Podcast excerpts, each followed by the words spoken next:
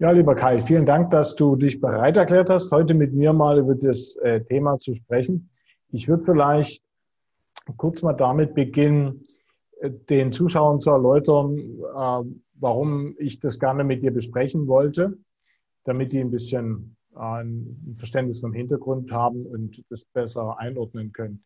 Anlass für die ganze Geschichte war, dass ich mich kürzlich mal hingesetzt habe und darüber nachgedacht habe, wer eigentlich jetzt so als Coaching-Klient für mich wirklich geeignet ist, also wo ich auch als Coach tatsächlich passe, um auch einen besseren Fokus verfolgen zu können bei der Ansprache in Zukunft, an wen ich mich tatsächlich wenden soll und an wen nicht. Denn kein Coach passt auf alle Leute. Und von daher war das mal eine sehr gute Übung, die hätte ich schon viel eher machen müssen, um mal zu sehen, was sind eigentlich jetzt so die Voraussetzungen, beziehungsweise was sind so die Rahmenbedingungen, damit das gut passt.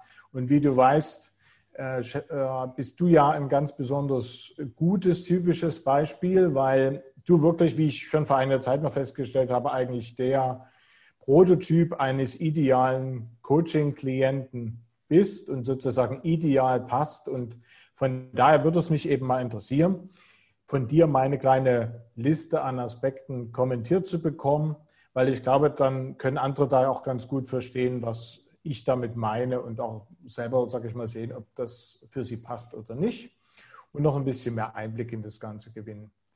Ja, und ich würde dann nämlich gleich mal mit dem ersten Punkt loslegen, der mir also hier aufgefallen ist bei der, der Analyse der äh, idealen Coaching-Klienten sozusagen, dass äh, für alle, sag ich mal, ähm, Klienten, die, mit denen ich mich äh, wohlgefühlt habe und für andere arbeite sowieso nicht, dass bei denen der Job ähm, immer mehr war, was auch immer, aber es war immer mehr als nur eine Möglichkeit, Geld zu verdienen. Also das äh, war also immer, gab immer noch andere Themen, die diesen Menschen wichtig waren. Festgestellt, es war eigentlich bei allen Leuten so und äh, war niemand dabei, dem das jetzt rein um, die Finanz, um den finanziellen Vorteil ging, weshalb er sich an mich gewandt hat und Unterstützung haben wollte. Äh, fällt dir dazu was ein? Das, ähm, bin, ich bin mir sicher, dass das bei dir natürlich auch der Fall war, aber vielleicht fällt dir noch was Interessantes ein. Und vielleicht könntest du auch noch mal kurz erläutern, was äh, damals für dich der, der Hauptauslöser war, weshalb du dich an mich gewandt hast und wie so ein bisschen deine eigene Sichtweise war, als du an mich, ähm, ähm, auf mich zugekommen bist? Also der Punkt stimmt auf jeden Fall. Also unabhängig von der konkreten Situation, der wir uns kennengelernt haben, war Arbeit für mich nicht nur und primär hm, die Möglichkeit, Geld zu verdienen, Einkommen zu generieren, sondern ich habe eigentlich nie für Geld gearbeitet. Also ich habe mich sicherlich auch bezahlen lassen, aber ähm, die, die Motivation war unter auch noch eine andere. Die Situation, wie wir aufeinander gestoßen sind, war, ähm, ich bin in ein anderes Bundesland gezogen, in Deutschland. Dort hat sich ein, ähm, das Arbeitsverhältnis beendet nach einem knappen halben Jahr. Ich hatte eine private Veränderung. Das stimmt gar nicht. Nee, du warst schon vor der Geschichte. Ähm, vor der Geschichte haben wir uns schon kennengelernt. Das war erst der zweite Teil. Also äh, der, äh, der Ausgangspunkt war ja, dass äh, du ähm, den Job wechseln wolltest, weil du mit deiner damaligen Frau woanders hinziehen wolltest. Das war, genau, das habe ich noch so in Erinnerung, also von den Rahmenbedingungen einfach her ich starte nochmal neu. Also der, der, Ur, der, der ursprüngliche Auslöser war, warum ich überlegt habe, mich extern unterstützen zu lassen. Ich war in der Festanstellung. Ähm, da war die, die innere Einschätzung, dass ich dort nicht so sehr weiterkomme und die Dinge erreiche, die für mich relevant waren zu dem damaligen Zeitpunkt. Dann hat eine, meine damalige Frau hat eine Anstellung im anderen Bundesland gefunden, in Sachsen-Anhalt, und dort wollte ich mitziehen und habe dann überlegt, um das gezielt umsetzen und erreichen zu können, ähm, war mir irgendwie klar, eine externe Unterstützung von einem Fachmann, einem Profi, einem Coach würde dort Sinn machen. Und es war aber in der konkreten Situation so, dass das Geld verdienen und Geld bekommen für Arbeit nicht der Auslöser war und ich, wie du auch ausgeführt hast, zu den Menschen gehöre, die ich sage, ich arbeite grundsätzlich nicht für das Geld, sicherlich auch, aber es gibt einige Punkte neben dem Geldverdienst, die mich motivieren, meine Arbeit zu machen. Der Grundauslöser war nie das Geld und so als Richtschnur, wenn die Bezahlung, das Gehalt, die Tätigkeit verbessern würden, dann war das für mich immer ein sehr guter Anhaltspunkt dafür, dass die Tätigkeit grundsätzlich nicht gestimmt hat. Hm. Und was war eigentlich damals der genaue äh, Auslöser? Denn das war ja nicht der erste Job, auf den du dich beworben hast. Ähm, was, nee, was, war eigentlich dann so der, der Grund zu sagen, jetzt nehme ich mir für diese, für diese Suche, äh, wende ich mich an einen Coach? Was, was war der Impuls? Also ich bin aus dem Großraum Hamburg, habe ich mich nach Sachsen-Anhalt orientiert. Ähm, und die Stellen für einen Ingenieur waren also in meiner Einschätzung nicht so sehr hoch. Und es war aber auch klar, dass, dass ich gezielt in eine Region wollte, gezielt eine Tätigkeit machen wollte. Ich wollte aus dem Dienstleistungsbereich in ein Unternehmen als interner Sicherheitsingenieur arbeiten. Und da war das, was am Ende rauskommen sollte, verhältnismäßig grob umrissen. Ähm, und mir war klar, dass ich mit den üblichen Verfahren wie Stellenanzeigen suchen oder ins Blaue bewerben dort nicht so sehr zielführend war und der zeitliche Horizont war relativ klar. Meine damalige Frau hat dort im öffentlichen Dienst angefangen und ich wollte innerhalb von, ich sag mal, weniger Monate dort auch eine Anstellung haben und dort auch umziehen zu können. Also die größere Herausforderung war dann der, der Anlass, damit das zügig klappt, hier jemanden zu ja. suchen als Hauptgrund. Und ich glaube, du hast über meine Tätigkeit durch meine Audiopodcasts erfahren. War das der, war das der äh, Weg, über, über, den du auf mich gestoßen bist? Oder habe ich ja. das richtig in Erinnerung?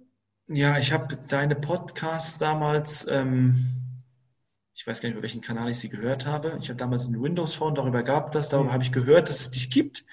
Da habe ich von deiner Arbeit gehört und da habe ich davon auch gehört, dass du ähm, beim Thema Lebenslauf äh, und Stellenfindung Menschen unterstützt in beruflichen Situationen und man seinen eigenen Lebenslauf einmal durch dich sichten lassen konnte und dann im kurzen Gespräch klären konnte, worum es geht.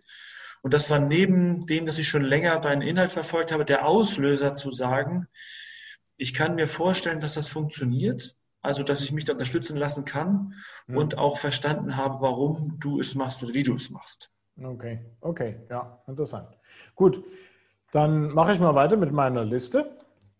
Äh, also vom Prinzip den zweiten Punkt, der, der steckt im ersten schon so halb mit drin.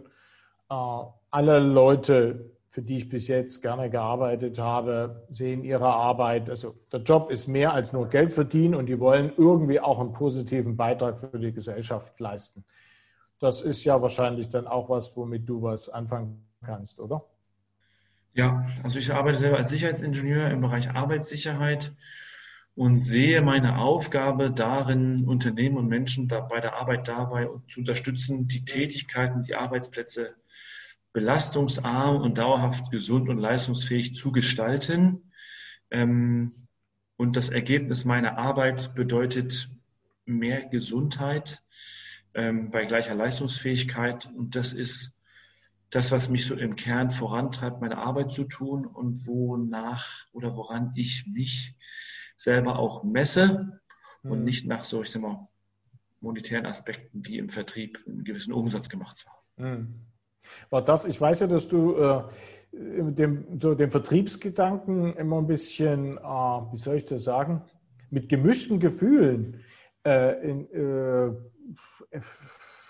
wie sage, ist das, was ich formuliere, ist richtig, also äh, nicht entgegengesehen hast, aber zumindest betrachtet hast irgendwie. Also das, weil ich glaube, du bist ja ein, ein, ein, eigentlich ein guter Verkäufer, aber äh, du, das habe ich auch schon mehrfach angesprochen, dir, ob das nicht vielleicht irgendwie so ein Aspekt ist, der vielleicht eine größere Rolle spielen könnte in der Zukunft. Du warst da immer sehr verhalten in, in Bezug auf dieses Thema. Äh, ist das, hat das damit zu tun, dass, dass du Sorge hast, vielleicht, dass wenn sozusagen zu viel Vertrieb ist, dass dann zu wenig Inhalt äh, dabei sein könnte?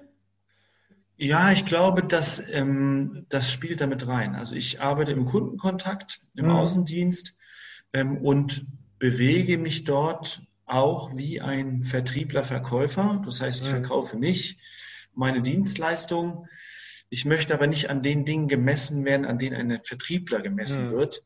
Ähm, und mein größtes Ziel, also ich mache, ich mag auch Kundenabschlüsse ähm, und auch Akquisegespräche und die Tätigkeiten, die auch ein, ein Vertriebler und Verkäufer macht. Aber ich möchte nicht als Verkäufer oder Vertriebler gesehen werden und möchte auch nicht wie ein Vertriebler oder Verkäufer bewertet werden. Mhm.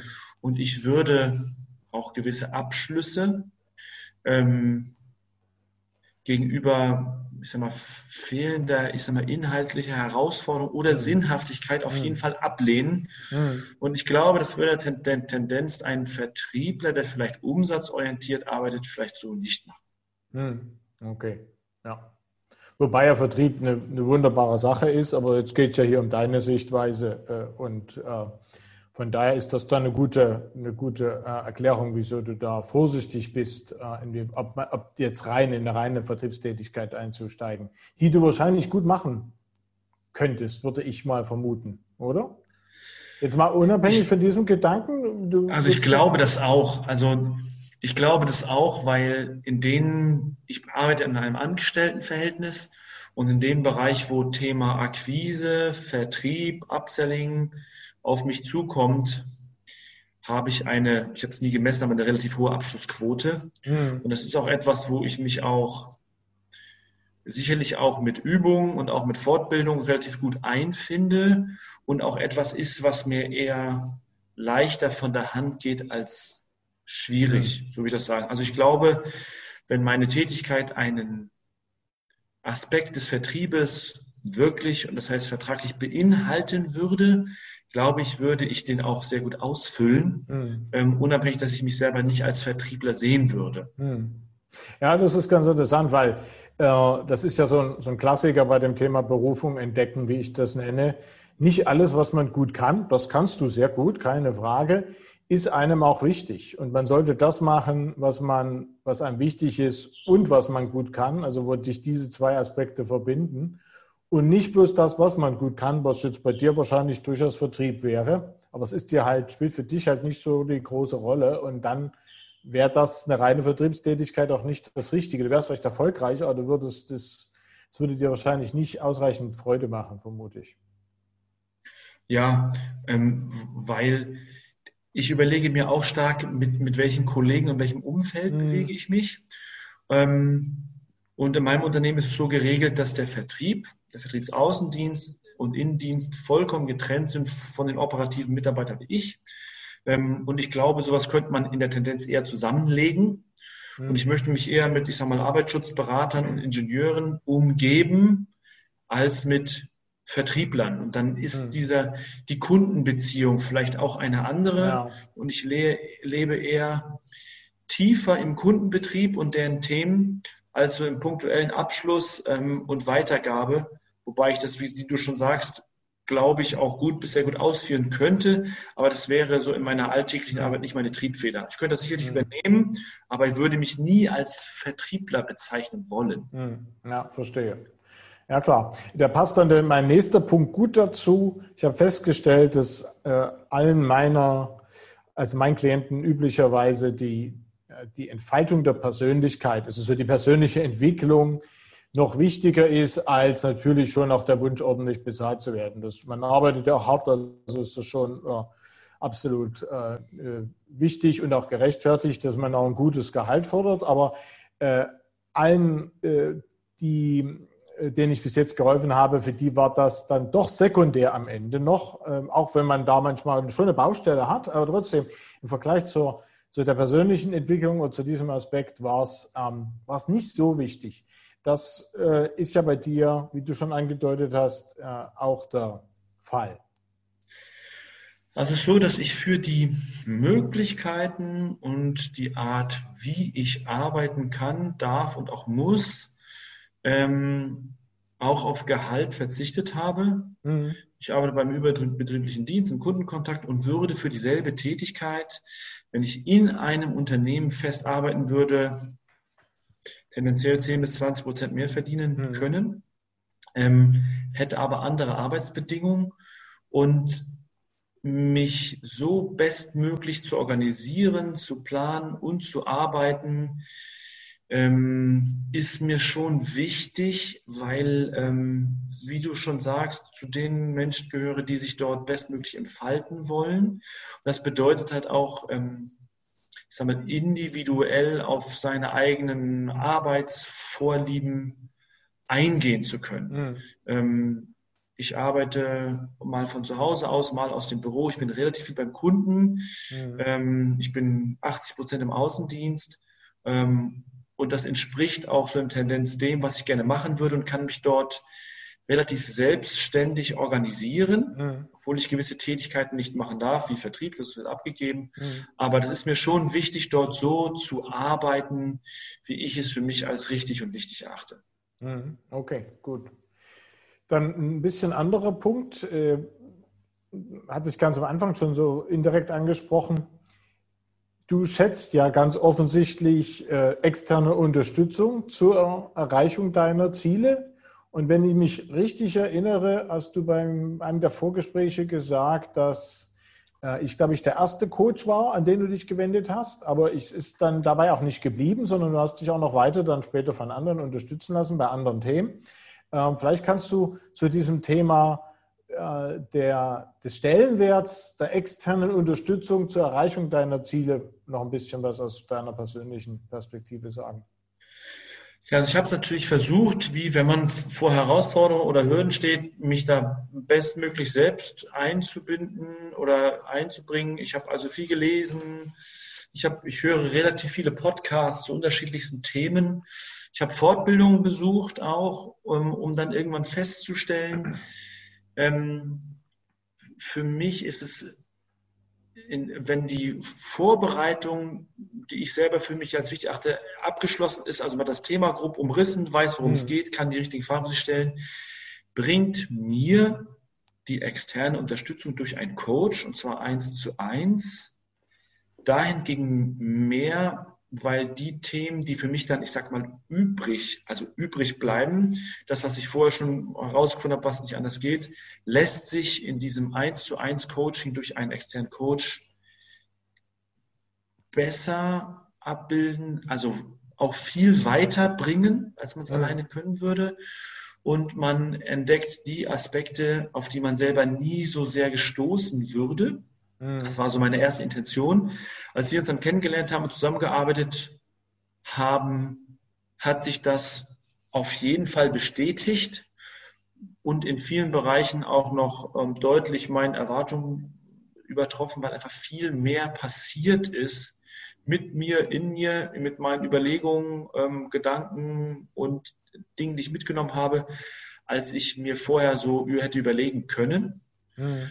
Und habe deshalb im Rahmen meiner aktuellen Tätigkeit ähm, auch ein Coaching angeboten bekommen, habe dort drei Coaches zur Auswahl bekommen. Da gab es auch ein kurzes Telefongespräch mit allen und konnte das, was, was wir beide miteinander erarbeitet mhm. haben oder ich ähm, in, der, in der Arbeit mit einem externen Coach dort relativ gut umsetzen, dass mir nach dreimal einer Viertelstunde Telefonat auch klar war, welcher Coach es sein sollte. Mhm. Und genau dieses Ergebnis wieder eingetroffen ist, nämlich meine Erwartungen noch deutlich übertroffen worden sind, was bei einer intensiven Zusammenarbeit mit jemandem, der in Themenfeldern, für die man sich selber interessiert, viel, viel weiter ist, und zwar in dem Coaching-Format, man sehr viel Unterstützung erreichen kann und sehr viel mehr mitnimmt als dieses eine avisierte Thema.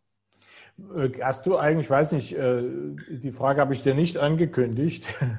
Äh, hast du eigentlich eine besondere Methode oder einen speziellen Tipp oder so für die Zuschauer, wie man einen Coach auswählt? Hast du, hast du da, machst du das nach dem Bauch oder wie, wie hast du irgendwie was, was Interessantes dazu zu sagen? Ähm, also ich würde sagen, ich habe eine relativ gute Intention. Mhm. Ähm, ich bin aber also mein erster Step zu identifizieren, wie könnte ein Zusammensein funktionieren. Ähm, ich gucke mir immer die Grundqualifikation an. Mhm. Ähm, das war bei dir auch so. Du bist Diplompsychologe, du kamst aus dem IT-Bereich. Mhm. Und aus meiner Berufserfahrung war mir dann klar, dass so eine gewisse Struktur, Gradlinigkeit, Präzision eher zu erwarten ist wie ein, von einem Sozialpädagoge. Ich bin also immer ein Freund der Grundqualifikation, mhm. ähm, um dort die erste Einschätzung zu bekommen. Und ich habe alle Coaches, die potenziell mal für mich in Frage kommen, immer im telefonischen Vorgespräch erlebt. Und für mich war wichtig zu verstehen, aus welcher Grundmotivation ist der Coach macht. Mhm. Denn ich habe auch eine Motivation, die ähm, inhaltlich ist und auch in gewisser Weise ich da Ideale habe, die ich erreichen möchte. Und dass die, ich sag mal, die, die Werte und Haltung des Coaches auch meiner eigenen, meinen Werten und der eigenen Arbeitsweise entspricht. Ich bin Freund von Vorbereitung und Nachbereitung, also von Hausaufgaben. Mhm. Also würde sagen, bin da sehr strukturiert. Wenn ich das in einem Coach erkenne, dass da, ich sag mal, auch eine gewisse berufliche Erfahrung vorhanden ist. Mhm. Der Coach natürlich in den Bereichen deutlich weiter ist als ich. Und ähm, auf die Fragen, die ich habe und Überlegungen, man fachlich gut reagieren kann, würde ich das schon sagen. Der, ich sag mal, der Abschluss des Ergebnisses kommt aber aus einer Mischung aus Kopf und Bauch, ist aber eine Form der Intention. Und bin dort aber auch nie enttäuscht worden. Also wenn ich wusste, wie arbeitet der Coach, warum macht er es, mhm. ähm, hat er nicht erkannt, dass Coaching jetzt ganz modern ist und dann machen es jetzt alle, sondern dass man ähm, den, den Coachee, den Klienten zum Problemleser machen möchte ähm, und eine strukturierte Vorgehensweise hat, ähm, das war für mich dort das Ausschlaggebende. Also die Haltung, die Werte und die Arbeitsweise und die Grundmotivation. Das hat immer es hat bisher immer zu 100 Prozent gepasst. Mhm. Wobei du ja noch eine andere Sache gemacht hast, die du jetzt gar nicht mit aufgezählt hast. Deshalb füge ich die jetzt nochmal hinzu, weil ich glaube, das ist auch ein sehr, äh, ein sehr gutes Mittel, um die, äh, die Entscheidungssicherheit zu erhöhen. Und das ist, dass man sich, äh, also klar, ähm, äh, den, den, Coach anguckt jetzt im, im Vorgespräch und so weiter, aber du hast ja vorher schon dir auch die Podcasts angehört. Und ähm, ich habe jetzt auch, ich habe die Podcasts, ich habe die, die Website und ich glaube, und andere machen andere Sachen.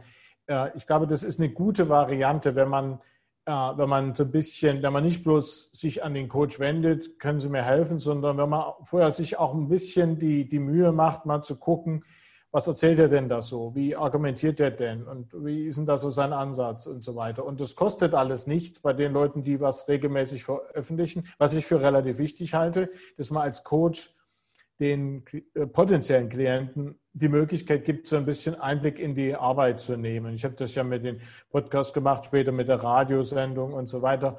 Und ich denke, das erhöht auch die, die Sicherheit, dass man am Ende dem Richtigen da den Zuschlag gibt, enorm.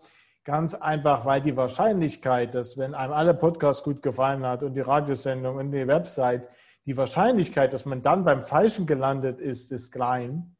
Ähm, und das wäre jetzt, also sage ich mal, mein persönlicher Tipp, wenn mich Leute fragen, wie wähle ich denn einen Coach aus? Ja, sich mal ein bisschen damit zu beschäftigen, was der eigentlich genau macht, was der da erzählt über auch einen gewissen Zeitraum noch Möglichkeit. Oder man kann ja dann noch relativ schnell eine Menge ansehen, wenn es schon was gibt, aber sozusagen einen gewissen Zeitraum der Arbeit des Coaches.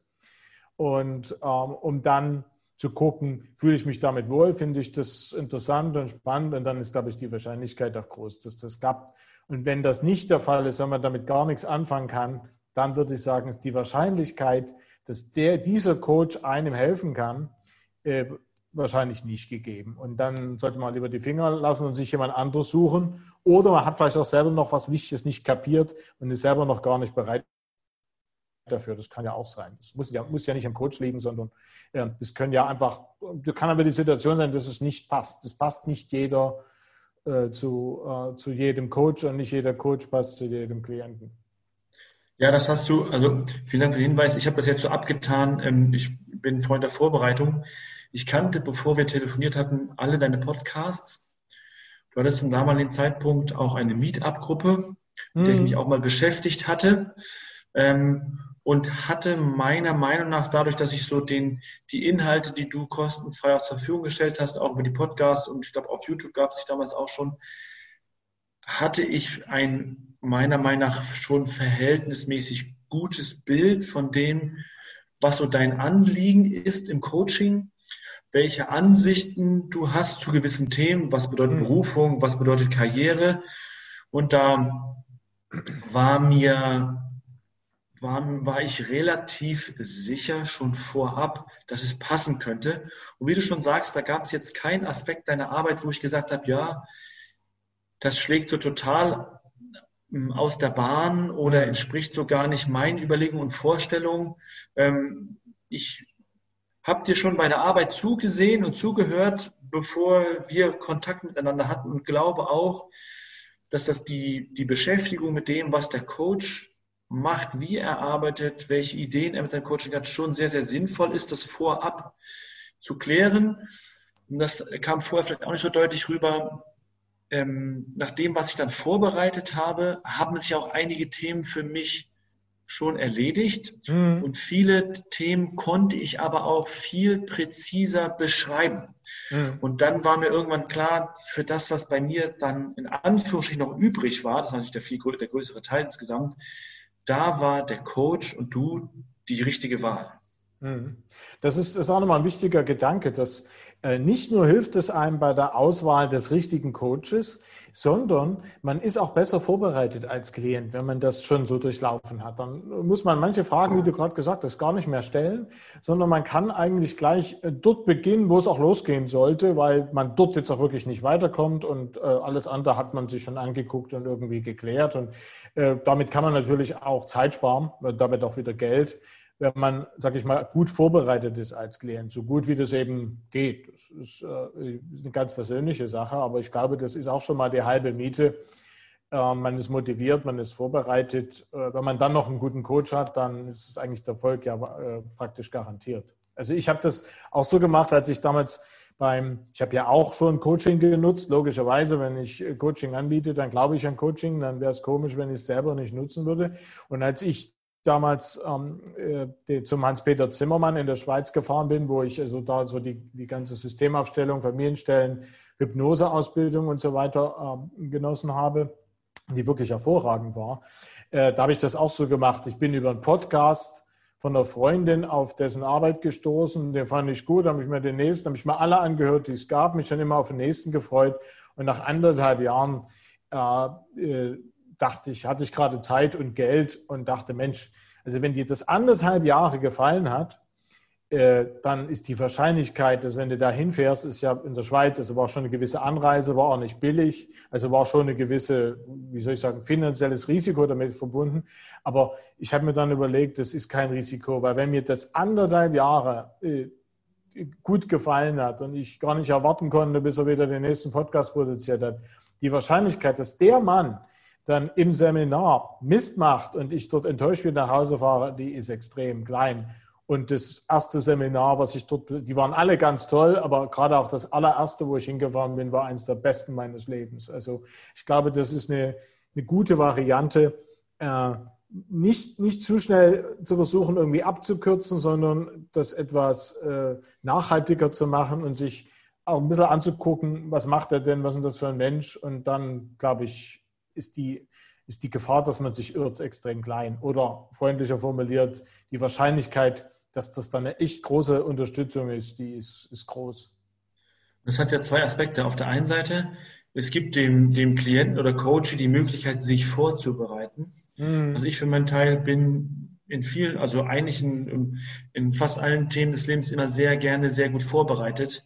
Wenn ich dafür vorher 10 oder 15, 20 Podcast-Folgen hören kann, mhm. bin ich besser vorbereitet. Und was du ja auch sagst, wenn du sagst, das, was du selber für andere als sinnvoll erachtest, ähm, und zwar Coaching geben und selber aber sagst, Coaching mhm. bekommen, erachtest du dann auch für dich selber als sinnvoll. Das ist halt auch ein authentischer Umgang mit dem Thema mhm. Coaching, weil das, was du selber für andere als sinnvoll erachtest, trifft für dich selber auch zu. Mhm. Das ist halt nochmal was anderes, als wenn man jemanden hat, der sagt, nein, ich würde nie Geld für Coaching ausgeben, weil mhm. ich kann alles alleine klären.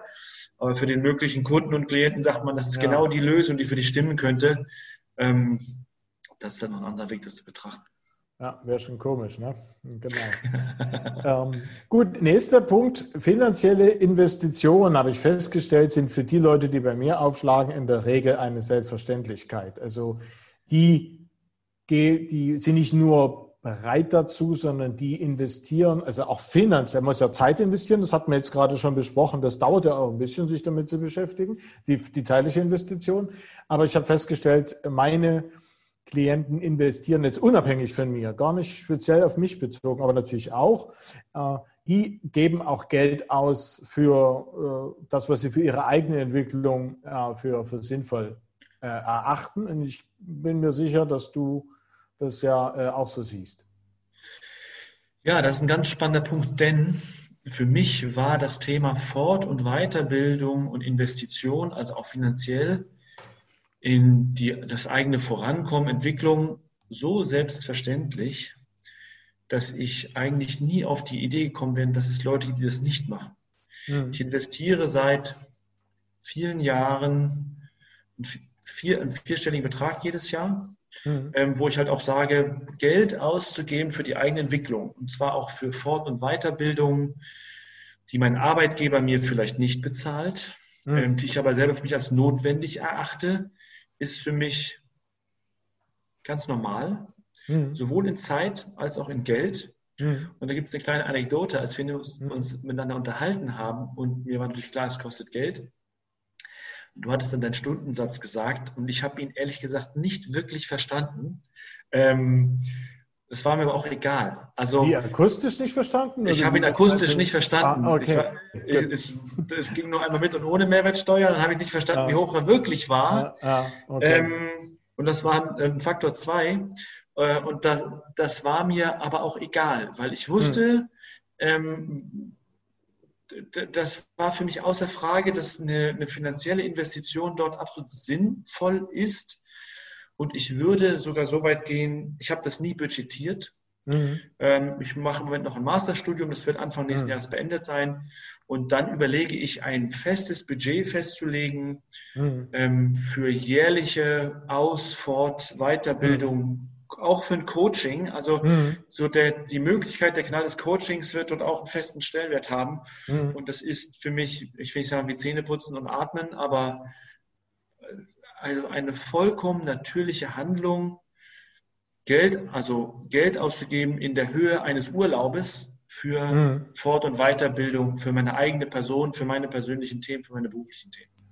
Was würdest du sagen, jetzt nur mal so ganz grob geschätzt, äh, man, man kann es ja da nicht, nicht auf den Punkt äh, bringen, aber äh, mal geschätzt, wie hoch würdest du sagen, ist, ist der Prozentsatz der Mittel, von den, von, von sozusagen von 100 Prozent Gesamtinvestition, wie hoch ist der Wert, wo du sagst, das war eine Fehlinvestition am Ende? Also der Kurs, das Buch, was auch immer, der Coach äh, oder sonst irgendwie, der hat sich dann doch wirklich nicht so, also war das Geld am Ende nicht wert. Wie, wie hoch würdest du diesen Prozentsatz sozusagen des Irrtums bei der, beim Gesamtvolumen schätzen? Also beim Coaching kann ich sagen 0 Prozent. Mhm. Das war hundertprozentig richtig. Bei allen anderen Fort- und Weiterbildungen würde ich sagen maximal 10 Prozent. Hm. So also, ja, also müsste man gucken, aber es geht gegen Null. Hm. Es geht gegen Null. Ähm, das hat einmal damit zu tun, dass ich das auch nicht wahllos machen würde. Hm. Es hat auch damit zu tun, dass Fort- und Weiterbildung ähm, steuerlich interessant sind. Das heißt, das, was man letztendlich ausgibt, mhm. ist viel weniger als das, was man macht. Und ich würde sagen, eigentlich gibt es keine, keine, keine bezahlte Fort- und Weiterbildung, die mhm. ich nicht so nochmal machen würde. Mhm. Es gibt sogar Dinge, die habe ich mehrfach besucht. Mhm. Okay, super. Äh, ich ich sage ja, also man kann es ja leider als Coach nicht beweisen, man kann es ja nicht vergleichen, was, wie das jetzt verlaufen wäre beim Klienten, wenn man dem nicht geholfen hätte, wie lange der dann gebraucht hätte oder was da rausgekommen wäre. Also man, das ist halt schade, dass man das, sage ich mal, nicht so richtig wissenschaftlich äh, vergleichen kann. Ich bin trotzdem der Meinung, dass ich Coaching rechnen muss. Also das Coaching nicht Luxus ist, nach dem Motto persönliche Entwicklung, ganz toll, und dann gebe ich halt, das kann es leisten, gebe ich das Geld aus. Ich bin der Meinung, das Geld muss man auch in einem absehbaren, also sogar relativ kurzen Zeitraum äh, wieder zurückbekommen über den einen oder anderen Weg. Äh, und also nicht bloß, dass man mehr Freude hat und das richtig macht im Leben, sondern es sich auch die finanzielle Seite äh, sollte am Ende so sein, dass man besser dasteht als ohne das Coaching. Und Das ist also gerade bei den, ich sage mal, bei dem Bewerbercoaching, also wenn es um einen neuen Job geht und so weiter, was bei dir jetzt auch das Ausgangsthema damals war, da bin ich der Meinung, ist es extrem einfach, das Geld wieder zurückzubekommen als Klient. Und zwar deshalb, weil man, man arbeitet ja nicht mit irgendjemandem, man hat ja den Coach aus guten Gründen ausgewählt, also dann muss es ja auch ein positives Ergebnis geben. Und das positive Ergebnis ist beim Bewerbercoaching logischerweise, dass man den einen tollen neuen Job schneller bekommt und mit hoher Wahrscheinlichkeit auch besser bezahlt. Einfach weil der Coach eben diese ganzen Feinheiten kennt und die, die Sache abkürzen kann und die Gehaltsverhandlung besser steuern kann und so weiter. Das heißt also, die Wahrscheinlichkeit, jetzt, wenn wir im vierstelligen Bereich sind, äh, das ist bei mir dann beim klassischen äh, Coaching-Kunden in, in, in, niedriger äh, vierstelliger Bereich für so ein normales Coaching-Programm, dann ist die Wahrscheinlichkeit, dass man das in einem, in, in, im selben Jahr, also quasi praktisch sofort wieder zurückbekommt, einfach durch höheres Gehalt oder durch eine abgekürzte Stellensuche, äh, die, die ist extrem hoch. Man kann es natürlich leider nicht beweisen, das ist das Doofe als Coach oder dass ich es den Leuten nicht vorrechnen kann, aber das Prinzip, da glaube ich fest daran, das muss eigentlich so sein und so sollte man auch als Coach arbeiten, dass man, dass man weiß, das ist äh, eine Investition, aber es ist am Ende sind nicht sind es keine Kosten, sondern das Geld kriegt der Klient relativ schnell wieder zurück. Siehst du das auch so? Ähm, ja, da gibt es zwei Aspekte. Das eine, wenn ich so überlege, als wir zusammengearbeitet haben, war mein Gehalt zum Beispiel deutlich höher als vorher. Hm. Das, hätte man sicher, das hätte man sicherlich auch rechnen können.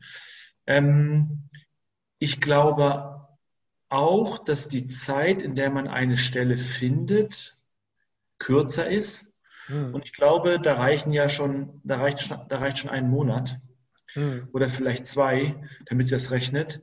Das, was aber der entscheidende Punkt ist, und das ist das, was ich beim Coaching allgemein glaube, man, also meine Intention war, mit dem Coaching eine nächste Stelle zu finden. Hm. Und wenn man nur das machen wollen würde, dann wäre man, dann wäre man auch dort sehr, sehr schnell. Mhm. Ähm, und dann wäre es auch sehr, sehr, wenn man jetzt nur auf das Thema Zeit und das Thema Gehalt abzielen würde, dann will man es sehr, sehr schnell schaffen. Das Ergebnis mhm. meines Coachings oder unseres Coachings war es ja unter anderem auch, nicht nur, dass ich die, die nächste Stelle gefunden habe und das schneller mit einer besseren Bezahlung, sondern ich habe auch eine viel passendere Stelle gefunden. Mhm. Und das ist ein Aspekt, der, glaube ich, den man nicht in Zeit und Geld messen kann. Mhm. Aber die, die Treffsicherheit oder die Präzision im Ergebnis ist mit dem Coaching deutlich besser mhm. und auch in einem, ich sag mal, Zielkorridor, den man alleine nicht erreichen kann. Mhm. Und man kann es nicht rechnen, weil man ja keinen Vergleich hat, wie wäre es ohne. Mhm. Aber ich glaube, bei dem Thema Coaching im Sinne, was habe ich denn davon, wie viel muss ich dafür bezahlen, ist der finanzielle Aspekt verhältnismäßig gering. Denn mhm. unsere Zusammenarbeit müsste fünf Jahre her sein, ungefähr. Ähm, Vier, warte mal, lass mich mal rechnen. Ja, das war Anfang, das war Anfang, äh, was 2015? Nee, es war 2016 meines Wissens. Anfang 2016, also vier, viereinhalb Jahre. Ja. 16. Ich profitiere ja heute noch davon, dass ich, ich sag mal, das, was ich damals gelernt und entwickelt habe, ähm, damit Entscheidungen heute anders treffe. Mhm. Ich zum Beispiel auch Jobangebote anders und schneller bewerten kann mhm. und dadurch in vielen Bereichen eine viel höhere Entscheidungsgeschwindigkeit habe. Mhm. Ähm, Stellenauswahl, ähm, Reaktion auf angebotene Stellen. Das wäre mir vorher so nicht möglich, weil ich im Rahmen des Coachings halt auch unabhängig des Ergebnisses mhm. rausgefunden habe, worum geht es bei der Bewerbung, worum geht es bei der Stellenauswahl. Und ähm, ich würde sagen, ich bin in der Lage, bei einer angebotenen Stelle im mhm. Telefonat innerhalb von 30 Sekunden entscheiden zu können, macht es dort Sinn, tiefer einzusteigen und nein. Mhm. Ähm, und da brauchen manche Menschen vielleicht auch natürlicherweise nur eine halbe Minute oder eine Minute und manche brauchen mhm. aber einen ganzen Tag und das Lesen der Stellenbeschreibung. Ähm, und das ist das Ergebnis eines Coachings, ähm, wenn ich mir überlege, was ist mein, mein persönlicher eigener äh, Stundensatz mal angebotener Stellen. Mhm. Ähm, aber ich, ich glaube, es rechnet sich auf jeden Fall mhm. ähm, in Zeit und in Geld ähm, und aber auch in, in Zufriedenheit und in, in beruflicher Entscheidung. Also die Entscheidungen, die ich beruflich treffe, sind aufgrund des Coachings bin ich im, im, Nachgang und auch dabei deutlich zufriedener, weil einfach ich präzise entscheiden kann. Und das wäre mir ohne Coaching so meiner Meinung nach auf jeden Fall nicht möglich gewesen.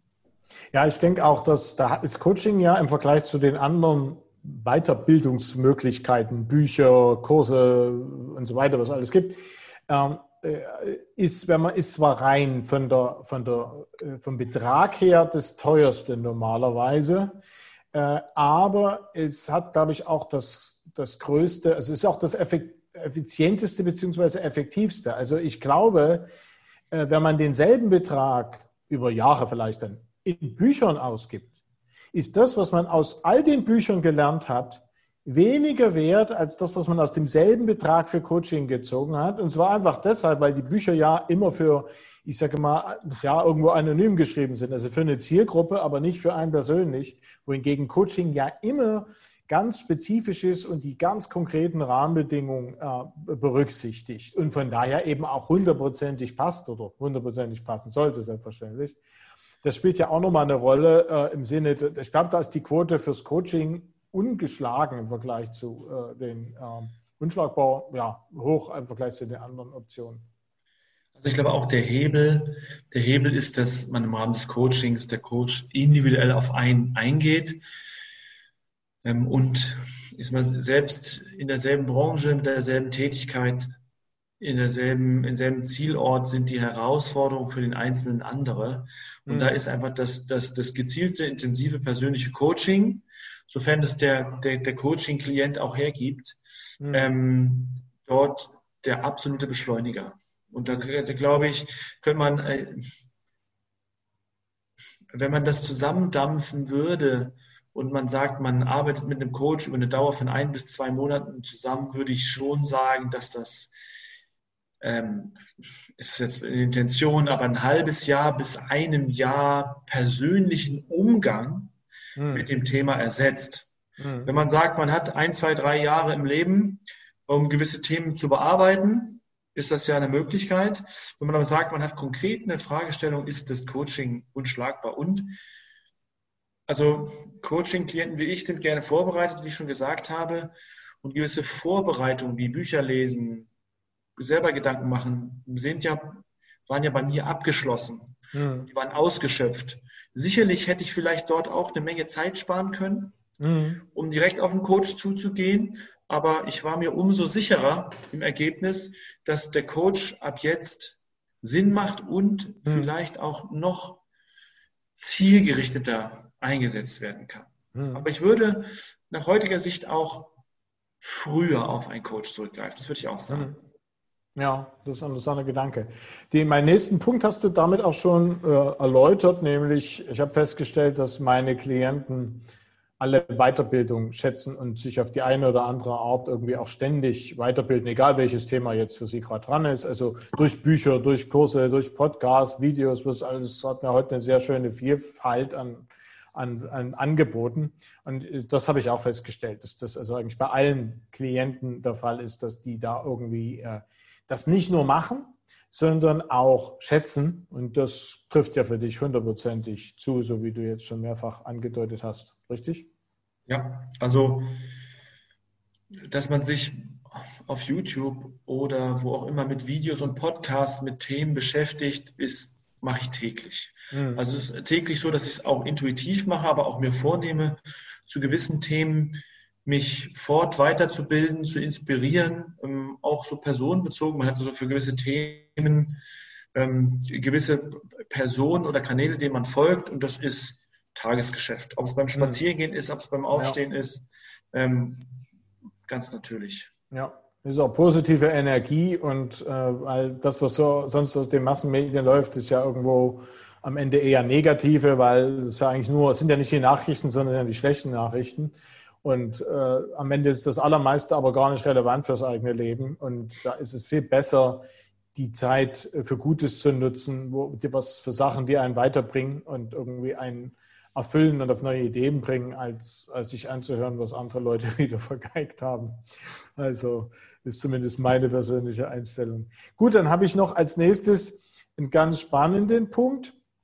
Äh, den haben wir eigentlich äh, bis jetzt noch nicht beleuchtet.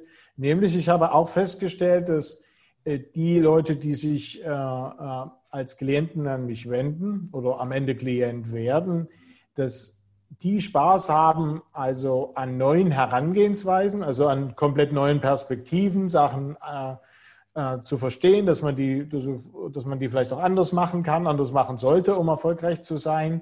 Und das also erstens spannend finden und auch bereit sind, eben mal komplett neue Wege zu probieren. Wie äh, stehst du denn dazu? Also ich glaube auch, dass Menschen, die erfolgreich sind, Dinge anders machen. Ähm, und ich würde sagen, ich bin dort auch ja, furchtlos, Dinge mal anders auszuprobieren, weil ich auch in meinem Berufsleben erfahren habe, dass das zum Erfolg bringt. Also das, was die Summe der Menschen macht, muss nicht immer das Richtige sein. Ähm, und dort mal einen anderen Weg zu wählen, finde ich interessant, finde ich auch spannend und ist auch so aus meiner Erfahrung Intention der Weg, um erfolgreich zu sein. Denn ähm, wenn alle anderen im Bereich der Bewerbung immer sagen, oh, die Situation ist so schlecht und ich finde keine Stellenanzeige, dann macht es, glaube ich, in dem Bereich keinen Sinn, genau dasselbe zu tun, sondern einfach mal zu gucken, was kann man anders machen. Mhm. Und da bin ich schon auch jemand, der sagt, ich gehe eher den ungewöhnlichen Weg und entscheide für mich, dass das der richtige ist, weil ich selber bewerten kann, dass es so ist. Ähm, du hast ja so ein, zwei Dinge mit deinem Lebenslauf, also wie du sagst, wie man ihn schreiben sollte, was er letztendlich überhaupt erstmal ist. Mhm. Ähm, ein, zwei Werkzeuge mit dieser Such- oder äh, Stichwortkategorie ähm, und zum Beispiel den Lebenslauf ähm, nicht als chronologische Aneinanderreihung des eigenen Lebens zu betrachten, sondern als Auflistung der Erfolge mhm. ist ein absolut ungewöhnlicher oder neuartiger Weg, ähm, der auch anders ist, wo man auch nicht sagen kann, es machen alle genau so und deshalb folge ich genau diesem Weg und dann bin ich im sicheren Fahrwasser, ähm, ist aber im Ergebnis genau das, was sich für mich gut angefühlt hat. Was sehr, sehr hilfreich gewesen ist und mir auch die Hemmungen, mich zu verkaufen, da sind wir beim Thema, im Rahmen der Bewerbung ähm, ganz anders zu betrachten. Und, das, und dann hat man auch noch Erfolg und dann ähm, macht es umso mehr Spaß. Dann muss man eher aufpassen, dass man nicht so viel zu tun bekommt mit interessanten Stellen. Aber ähm, da bin ich auch mutig, neugierig, wissbegierig, genau das zu tun. Ja, es ist natürlich auch so, dass man wendet sich ja deshalb an einen Coach, weil es irgendwie auch, ich sag mal, weitesten Sinne klemmt oder man nicht mit, mit dem bekannten eigenen äh, also nicht mit den bekannten Maßnahmen selber alleine jetzt so vorankommt, wie man das möchte. Ansonsten würde man das ja einfach nur selber machen, dann, dann gäbe es ja gar keinen Bedarf. Und das bedeutet ja, dass, äh, dass es mit ganz hoher Wahrscheinlichkeit entweder ein entscheidendes Wissen fehlt oder, was noch, was noch viel wahrscheinlicher ist und noch viel kritischer, nämlich, dass man irgendwo einen Denkfehler hat. Also irgendeine Information, äh, die man für richtig hält, die tatsächlich aber falsch ist und die einem dann äh, eigentlich genau die dazu führt, dass man eben nicht erfolgreich ist. Also irgendein Denkfehler, irgendein falsche, falsches Konzept, irgendwas. Meistens ist man da, da ist, man ist ja nicht daran schuld, sondern man hat das irgendwie übernommen, weil das andere, alle anderen auch so machen. Die sind zwar auch nicht erfolgreich, aber man hat eben nichts anderes gesehen. Und insofern äh, gehört das eigentlich fast immer dazu, dass man im Rahmen dann dieser Zusammenarbeit äh, auf neue Ideen kommt, mit falschen äh, Annahmen aufräumen muss und dann natürlich auch mal neue Wege gehen, um, um dann erfolgreich zu sein. Denn was man, denn vorher war es man ja nicht oder wäre, wäre es nicht gewesen. Und, und das denke ich, deshalb ist das, ist das wichtig, dass man äh, das spannend finden muss und dafür aufgeschlossen sein muss, weil ansonsten macht ein Coach keinen Sinn. Äh, es macht keinen Sinn, zum Coach zu gehen und dem zu erzählen, äh, dass man alles weiter so machen möchte wie bisher. Was soll der Coach dann da noch helfen? Das kann man dann noch billiger falsch machen. Und, äh, insofern habe ich festgestellt, dass wer zu mir kommt, der ist aufgeschlossen ähm, zu lernen, wo vielleicht die, äh, äh die, die Irrtümer sind und das auch gut finde und sage, ey, super, jetzt weiß ich, das war, so kann das, konnte es gar nicht klappen, das, und die das als was Positives erleben, weil sie dann sagen, ja, wenn ich das jetzt ändere durch eine Sache, die funktioniert, dann lohnt sich ja auch der Versuch gleich nochmal. Und äh, das muss man natürlich bei mir und denke bei jedem anderen vernünftigen Coach auch mitbringen. Beziehungsweise jeder Coach, der Leute akzeptiert, und die gibt es leider auch. Es gibt ja auch haufenweise Leute, die nichts können als Coach. Ähm, die dann, wenn man so will, zwar nett sind, aber eigentlich nichts zu bieten haben, die würden dann so jemanden akzeptieren als Klienten. Äh, und das wäre vielleicht eine nette, eine nette soziale Situation, aber der Klient würde nichts erreichen. Und äh, bei mir geht es wirklich um Zielerreichung und nicht um net, nettes Gequatsche. Und das ist, denke ich, äh, von daher eine wichtige Voraussetzung. Ich würde niemals jemanden akzeptieren als Klient, der dazu nicht bereit ist. Ja, das ist ein wichtiger Aspekt, denn einmal ist der neue Weg ja nur für einen selbst neu. Ähm, hm. Um das zu erkennen. Und es ist natürlich auch eine, ähm, eine persönliche, intensive Beschäftigung mit der eigenen Situation, wo man auch akzeptieren muss, dass man vielleicht eine ganze Menge falsche Annahmen hatte. Und in meinem Erleben, äh, meiner Lebenserfahrung ist so, dass selbst das für viele schon sehr, sehr, sehr schwierig ist, mhm. zu sagen, man hat da mal einen Fehler gemacht oder eine Fehleinschätzung oder eine falsche Idee. Ähm, und da muss man so ehrlich mit sich selber sein, dass man auch auf Dinge stößt. Da werden jetzt nicht die eigenen Grundfesten erschüttert, aber so gewisse Vorstellungen, die man hat, werden überprüft und erweisen sich als falsch. Mhm. Und wenn man dann jemand ist, der sagt, naja, ich möchte eigentlich nur nette Gespräche führen, und es geht gar nicht ums Verändern, dann ist, glaube ich, die, die Wahl eines Coaches nicht das Richtige, denn der Coach soll einem ja nicht, wenn es um das Thema Lebenslauf und Stelle finden geht, den Lebenslauf schreiben und das Gespräch führen, mhm. sondern die, also das kann ich schwer sagen, weil ich weiß ja nicht, wie viel Arbeit der Coach jeweils hat, aber es ist ja, man wird ja selbst begleitet und die Arbeit macht man immer noch selber. Mhm. Also ähm, das Verhältnis zu, wie erledige ich meine Aufgaben, meine Hausaufgaben, wie bereite ich nach, ist ja das Verhältnis von eigener Arbeit zu Gesprächszeit mit dem Coach liegt ja deutlich zu Lasten des Klienten. Hm. Also ich habe ja deutlich mehr Hausaufgaben gemacht und Überlegungen ähm, gemacht, als wir beiden im Gespräch waren.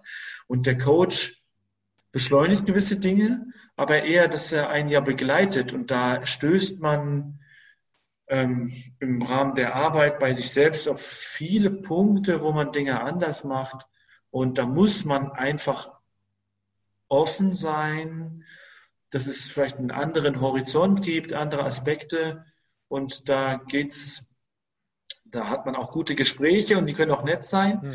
aber da geht's um, um Ziele und um Veränderung. Mhm. Ähm, und auch um Veränderungen in unangenehmen Situationen. Und da muss man schon offen für sowas sein. Ja, die, der Coach kann ja, das ist gut, dass du das ansprichst. Der Coach beschleunigt Sachen dadurch, dass er aufpasst, dass der Klient äh, auf das Richtige tut, also sozusagen das richtige Ziel, die richtigen Sachen angeht, mit den richtigen Mitteln, mit der richtigen Arbeitsweise. So, und das ist die Beschleunigung. Die eigentliche Arbeit muss dann natürlich äh, der Klient äh, selber leisten. Und das ist auch wichtig, weil das ja auch sein Leben ist. Also der muss ja weiter überhaupt Verantwortung für sich selbst übernehmen. Die kann ihm keiner abnehmen. Und äh, das sollte man auch als, als Coach tunlichst vermeiden, irgendwas in, in Aussicht zu stellen, was in diese Richtung geht. Das äh, geht am Ende nur schief. Und äh, das heißt also, Voraussetzung muss sein, dass jemand bereit ist, Verantwortung für das eigene Leben zu übernehmen und sich dann halt mit den Sachen, wo man den blinden Fleck hat sozusagen, helfen lässt, sei es, sei es, dass man das noch nicht wissen konnte oder sei es, dass man irgendein Irrtum aufgesessen ist.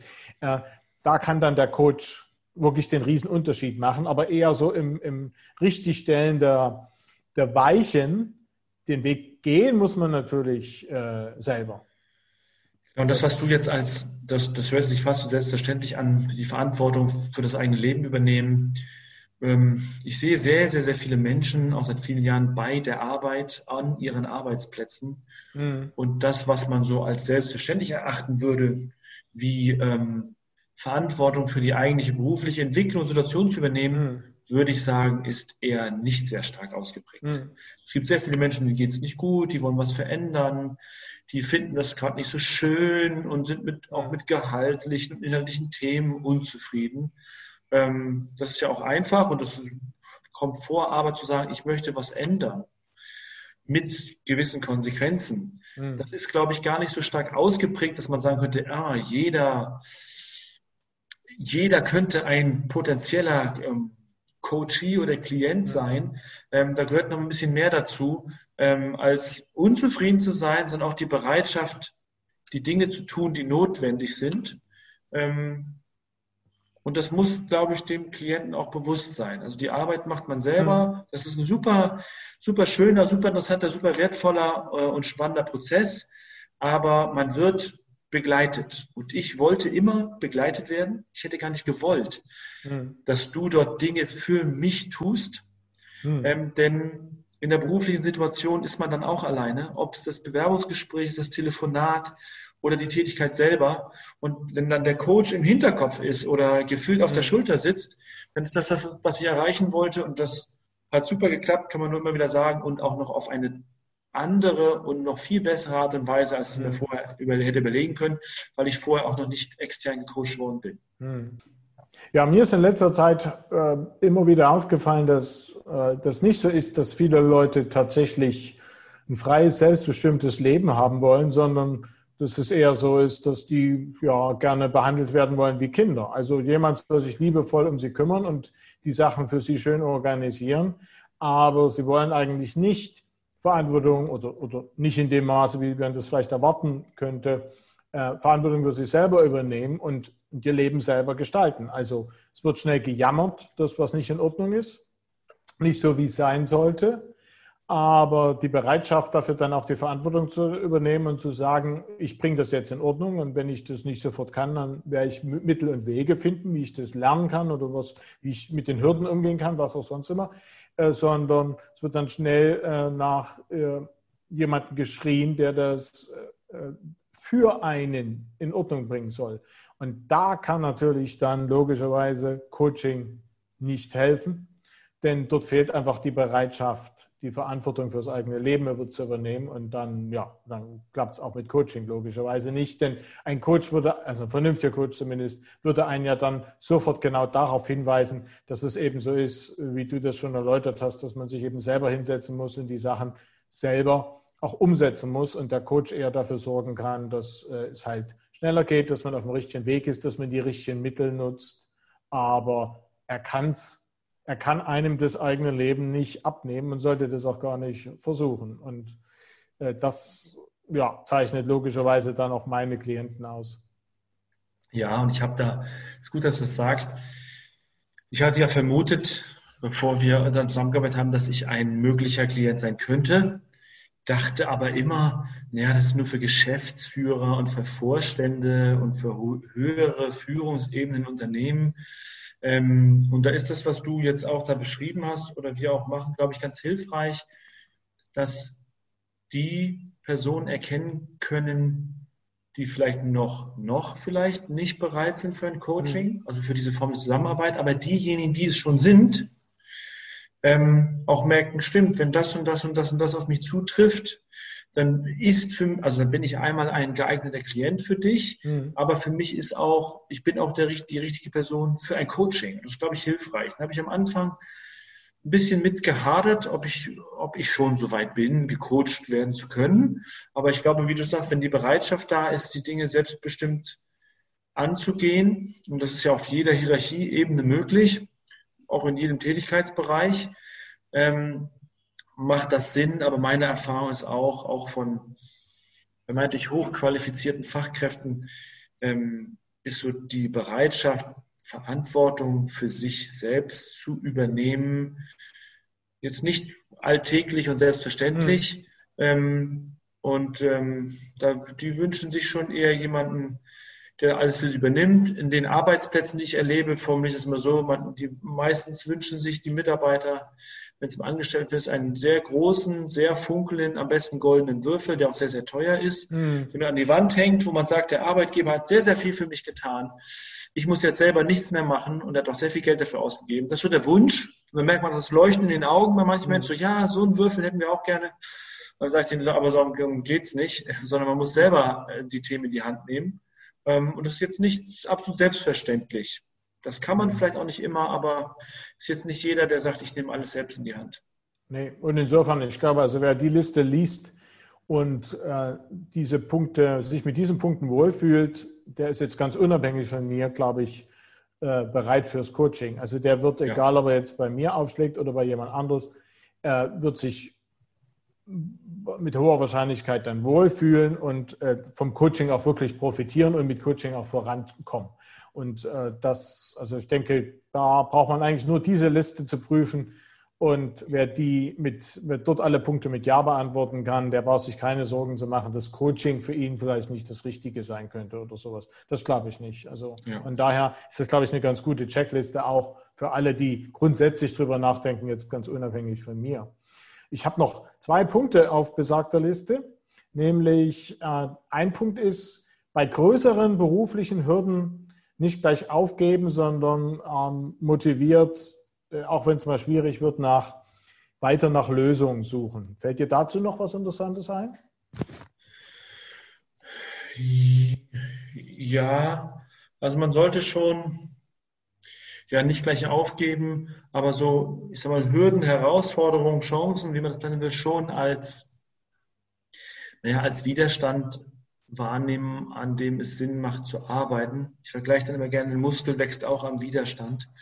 Ähm, ich würde selber sagen, dass ich vor solchen Herausforderungen auch nicht zurückgeschreckt habe, tendenziell. Mir war bei allen Themen, was berufliche Veränderungen angeht, klar, das werde ich irgendwie schaffen ich wusste, es ist anstrengend, mhm. ich wusste, es ist schwierig, es ist auch mal mit Verzweiflung verbunden, ähm, aber das würde ich schon angehen. Ich habe unter anderem dann im Rahmen der letzten aus großen Berufsveränderungen auch für mich entschlossen, noch ein Masterstudium mhm. neben, dem, neben der Arbeit durchzuführen, wo ich mir auch nicht genau erklären konnte, ob ich das schaffen werde.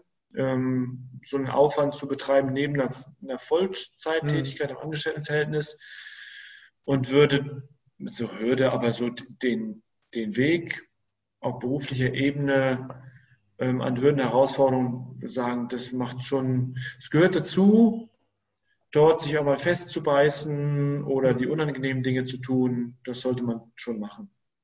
Um ja, halt denke, auch das, das erreichen, was man möchte, ne? darum geht es. Ja, und ich denke, dass wenn man da äh, dran bleibt, früher oder später findet man äh, ja dann auch eine Lösung. Also es ist eigentlich nur eine Frage der Zeit und Coaching, wie gesagt, kann dort die Zeit erheblich abkürzen. Und, aber man muss es eben selber machen und klar, manche Sachen, da braucht man auch einen zweiten oder dritten Anlauf, bis es klappt. Das ist ganz selbstverständlich so. Da kann Coaching allerdings, würde ich schon sagen, also äh, ist da eher positiv, weil es dann, äh, weil es wirklich ja auch dabei helfen soll, äh, die Hürden eben zu beseitigen oder eine neue Perspektive zu entwickeln, neue Ideen, neue Lösungen dafür.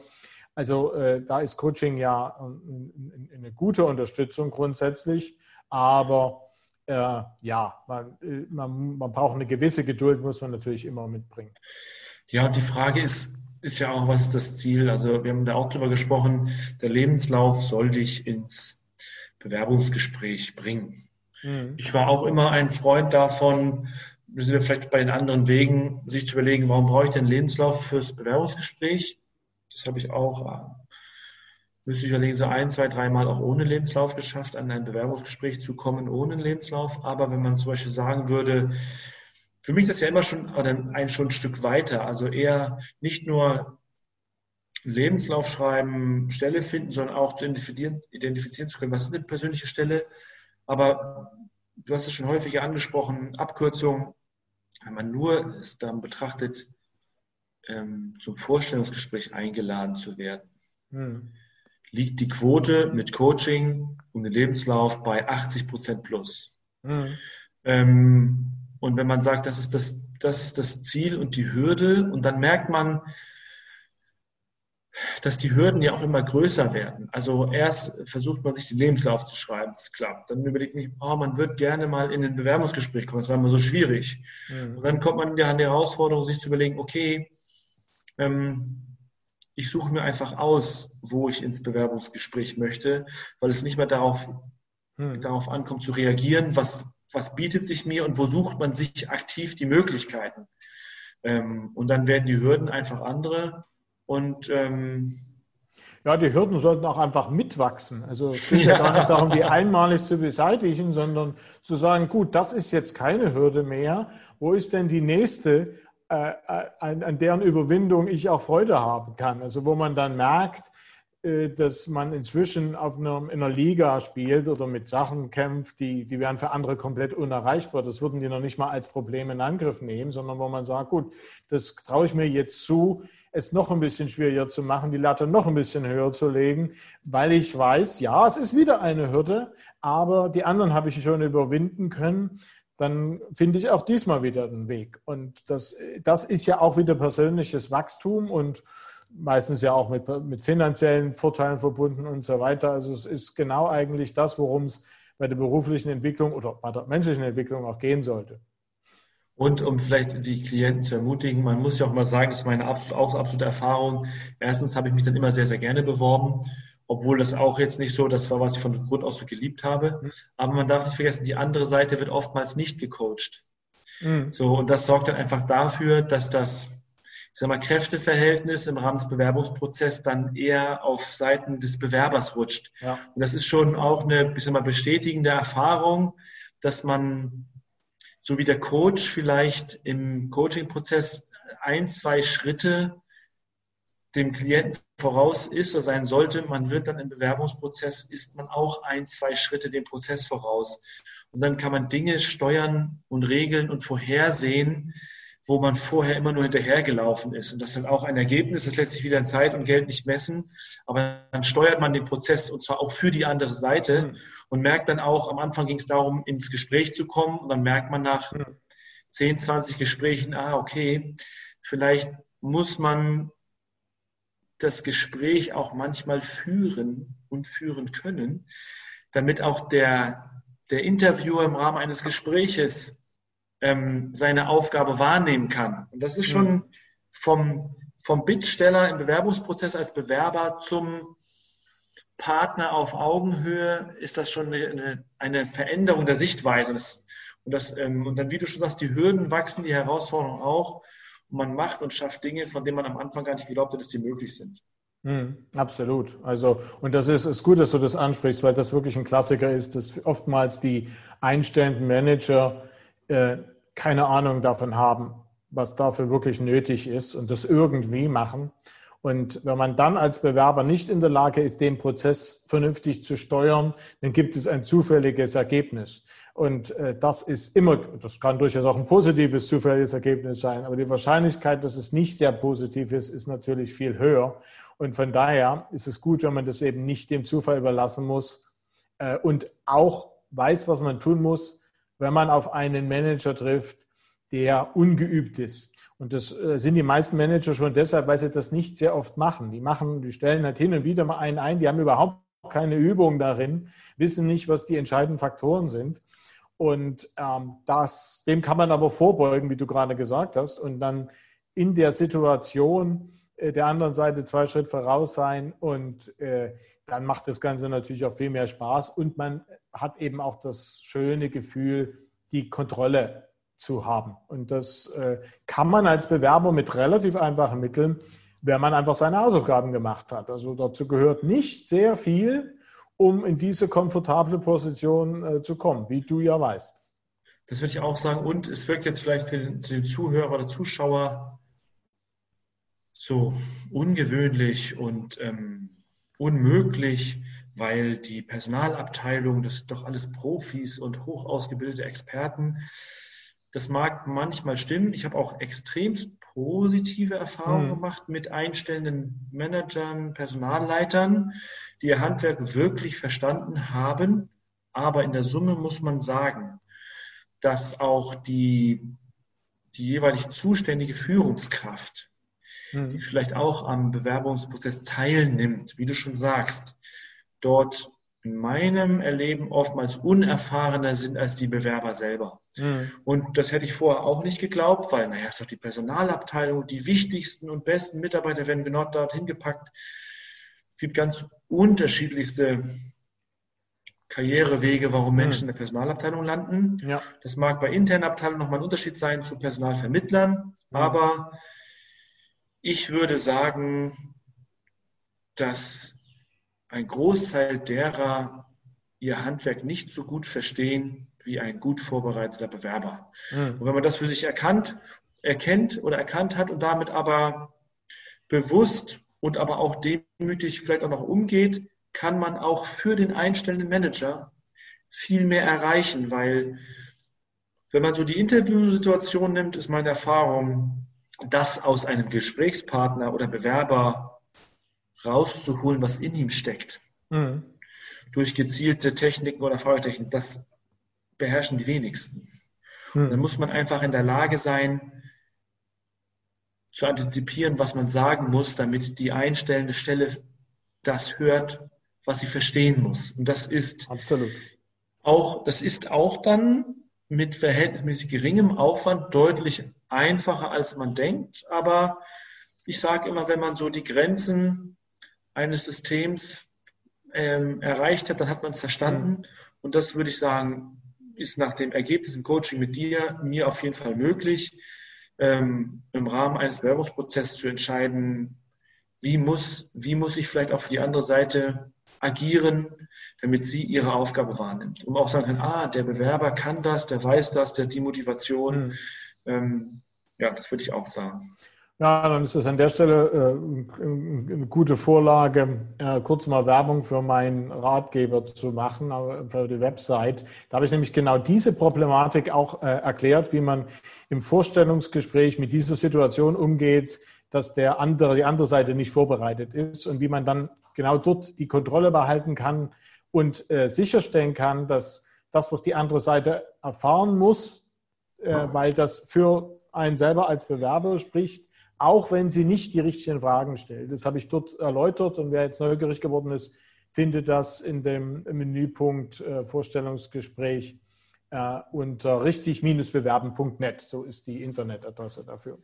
Gut, äh, ein letzter Punkt ist, dass ich festgestellt habe, dass meine Klienten äh, auch immer noch mindestens ein, meistens sogar mehrere andere wichtige Lebensthemen verfolgen und also nicht bloß, äh, sag mal, karrieregeil sind und äh, ihr ganzes Leben dem Beruf widmen und opfern, sondern die machen auch alle noch irgendwas anderes, Familie oder Hobbys, oftmals auch was Ehrenamtliches wie siehst du das?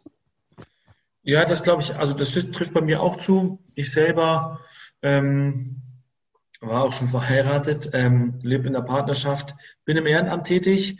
Seit über 20 Jahren bin ich freiwilliger Feuerwehrmann, war auch mal in der Rettungshundestaffel. Das ist also immer was auch, was mein ja, Lebensweg geprägt hat, ähm, mich auch ehrenamtlich zu engagieren. Ähm, ich habe eine Hündin, ich habe auch mal was im Rahmen einer Meetup-Gruppe gemacht, der du ja auch, die du auch gegründet hattest. Mhm. Da war also eine, eine Neben, ein nebenberufliches Arrangement immer Teil meines Lebens und wird es auch immer sein. Also ich glaube auch, dass man, wenn man im Leben erfolgreich sein will, das in unterschiedlichen Bereichen sein sollte. Also im Bereich berufliche Entwicklung, Gesundheit und so Familie, Freunde, Arrangement. Und ähm, das Thema ehrenamtliche Tätigkeit in meinem Fall ist seit meinem, also lange bevor ich gearbeitet habe, seit meinem 16. Lebensjahr immer schon fester Bestandteil. Und mhm. gehört auch so zu dem dazu, wo ich sagen würde, was ist mir im Leben wichtig? Das spiegelt sicherlich auch wieder, dass ich meine berufliche Tätigkeit nicht nur als Gelderwerb sehe, aber das ist bei mir auch der Fall. Und würde auch ja, immer sagen, dass das Thema sich ehrenamtlich außerberuflich zu engagieren im Rahmen der eigenen Entwicklung, Dinge mitgeben, ähm, Dinge weitergeben, auf jeden Fall für die eigene Entwicklung gut und wichtig ist. Ja, ich glaube auch, dass es auch zurückwirkt, also dass diese ganzen anderen Themen auch dazu beitragen, dass man beruflich also nicht nur vorankommt, sondern dass man beruflich auch äh, auf dem richtigen Weg bleibt. Also das ist, äh, das ist, so eine wechselseitige Bedingung. Die, der, der, Beruf ist natürlich für die private Situation irgendwo wichtig, schon wegen Geld und anderen Sachen. Aber auch dieses, das Hobby, die ehrenamtliche Tätigkeit, die Familie bedeutet ja auch, dass man äh, beruflich äh, sich auf die wichtigen Sachen konzentriert und äh, nicht den falschen Sachen hinterherläuft. Siehst du das auch so? Ja, das eine unterstützt ja immer ein bisschen das andere. Also mhm. ich habe im Rahmen, ich, ich habe mein, meine, meine Studien, ähm, meine beiden Studiengänge auch aufgenommen, weil ich dachte, Mensch, ich war in meiner Feuerwehr, das war mal ein spannendes Thema, will ich das beruflich machen und habe da einmal schon entschieden, dass das Thema Berufsfeuerwehr, Werksfeuerwehr für mich gar nicht interessant ist mhm. und habe im Rahmen auch einer Bewerbungsphase mir überlegt, Mensch, will ich zur Berufsfeuerwehr ja oder nein? Ich wollte mich immer mal beworben haben. Das mhm. habe ich getan, wurde kom komischerweise auch gar nicht eingeladen zum Bewerbungsgespräch. Damit konnte ich aber für mich mit dem Thema auch abschließen mhm. und habe da immer so ein so ein Abgleich auch, wie, also wie arbeite ich in der ehrenamtlichen Tätigkeit, was mache ich dort, mit welcher Motivation mache ich dort, das dort, um das zu spiegeln auf meine berufliche Tätigkeit, mhm. wie man arbeitet, was man macht. Und da ist das ein, ja, ein Vergleich oder ein anderes ja, ein anderes Spielfeld, ein anderes Labor, wie man das so nennen will, wo man sich ausprobiert und sich selber erfährt und wahrnimmt, mhm. um dann auch für aus dem privaten, ehrenamtlichen Hobbybereich ähm, aufs Berufliche schließen zu können und dort auch Fragen zu beantworten, die mhm. sich vielleicht in der, auf der anderen Seite irgendwie auftun. Mhm. Ja. Also am Ende ist es, ja, so wie der Mensch auch, ist eine ganzheitliche Sache und äh, deshalb denke ich, sind, äh, sind all diese Sachen irgendwo wichtig, wenn man eine gesunde, nachhaltige berufliche Entwicklung äh, verfolgen möchte. Also deshalb auch diese Liste. Ja, also das war jetzt meine Liste schon. Ich weiß nicht, hast du noch irgendwas anzumerken? Gibt es noch irgendeine Schlussbemerkung, die du gerne loswerden wolltest? Also mm, das Ergebnis, was ich aus dem Coaching mitnehmen würde, das erlebe ich immer häufiger, das ist anders ist, als man glaubt. Mhm. Ähm, man macht sehr viel selber, aber das Ergebnis, zumindest unser Ergebnis, ist deutlich nachhaltiger gewesen und zielführender, als ich es mir zum damaligen Zeitpunkt hätte vorstellen können. Ich würde es immer wieder machen. Mhm. Ähm, ich würde mich auch immer wieder sehr, sehr gerne bewerben, ähm, mhm. weil ich halt gemerkt habe, es, es geht mit Unterstützung, ist das auch was, was, Spaß machen kann. Und mit Coaching ist man einfach erfolgreich in dem Bereich, muss man sagen. Oder Fällt mir noch was Wichtiges dazu ein, das hast du vorhin schon angedeutet, äh, dass, ähm, dass es bei, bei einem guten Coaching geht es nicht bloß darum, die akuten Sachen zu regeln, Probleme zu beseitigen, was auch immer, Ziele zu erreichen, sondern es geht tatsächlich darum, dass man eigentlich dann auch was lernt, was man für den Rest des Lebens weiterverwenden kann, sodass man also wegen dieser Sache den Coach in der Zukunft nicht nochmal in Anspruch nehmen muss, sondern dass man in dem Sinne das einmal bearbeitet und dann reicht das, ist das Thema damit auch erledigt und man braucht den Coach nicht schon wieder in der Zukunft. Vielleicht für ein anderes Thema, das ist ja okay, aber nicht wieder für dieselbe Sache. Und ich bin insofern äh, absolut, also ich halte es für absolut nötig, dass man als Coach dafür sorgen sollte, dass die Klienten unabhängig werden, also auch äh, nicht abhängig gemacht werden von ständiger Unterstützung, sondern dass die äh, einmal was begreifen und das dann für sich immer wieder ganz ohne äh, äh, externe Unterstützung äh, für sich nutzen können. Und äh, so arbeite ich und so hast du das ja auch aufnehmen können, wie ich dich verstanden habe.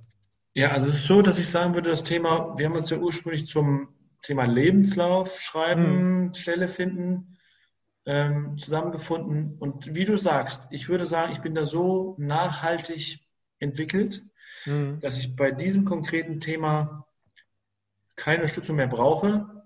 Ähm, es ist aber so, ist, dass weil dieses Level geklärt ist, ich sage eher einen Horizont höher steige, mhm wir würden sagen, das Handwerkliche im Rahmen des Bewerbungsprozesses beherrsche ich und beherrsche ich auch immer noch.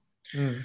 und es sich eher so die Perspektive und die Flughöhe verändert, in der man sich bewegt. Also ich, ich bin nicht abhängig vom Coach, von dir zu sagen, wenn ich mich jetzt bewerbe und einen Lebenslauf schreibe und in Bewerbungstelefonate, Gespräch mhm. gehe, wie mache ich das jetzt? Ich habe es vergessen.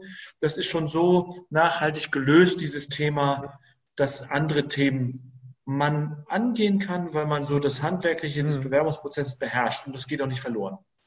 Ja, und was, was äh, ich jetzt, ähm, was mir jetzt gerade noch einfällt, ist, nicht nur das, sondern du hast das ja dann auch durch deine, äh, äh, sag ich mal, durch die, bei der Umsetzung auf ein Level gebracht, dass du dann später bei uns in der Meetup-Gruppe ja selber auch schon Leute gecoacht hast. Also du hast es ja äh, dann auch schon selber wieder weitergegeben an, an andere Leute. Und ähm, das finde ich immer ein, ein, ein, tolles Ergebnis, wenn, wenn die Klienten dann ähm, das so weit bringen, dass sie äh, das eben dann auch wieder weitergeben können und, und nicht nur ihr eigenes Zeug damit klären, sondern äh, sich so gut reingearbeitet haben, dass sie, das, äh, dass sie selber auch schon anderen, anderen Leuten wieder helfen können. Und äh, dann äh, verbreitet sich ja auch, äh, verbreiten sich die richtigen Ansätze dadurch und das finde ich äh, sehr schön und das zeigt dann, dass, dass das wunderbar geklappt hat. Ja, also ich habe das, wie du sagst, im Rahmen der Meetup-Gruppe einmal das Thema Lebenslauf und mehr Mut zum Telefonat auch in mhm. einigen Meetups Teilnehmern nahegebracht.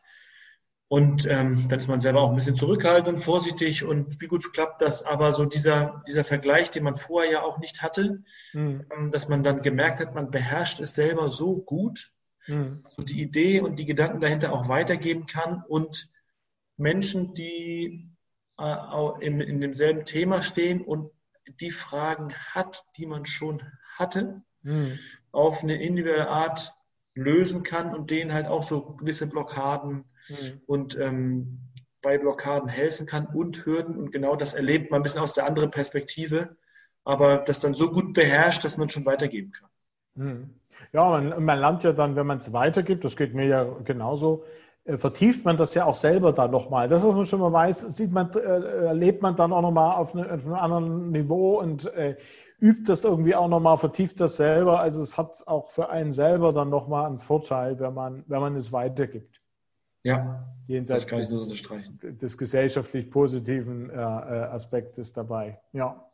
Okay, super. Nee, also dann ganz herzlichen Dank, lieber Kai, für dieses Gespräch und deine vielen äh, spannenden Kommentare zu meiner Liste. Und äh, ja, hat mich sehr gefreut, dass du dafür bereit äh, gestanden bist. Und ich hoffe, dass der ein oder andere das vielleicht auch spannend findet beim äh, Anhören und äh, daraus einen gewissen Nutzen ziehen kann für seine eigenen Entscheidungen hinsichtlich von Coaching und äh, ähnlichen Sachen. Ja, sehr gerne.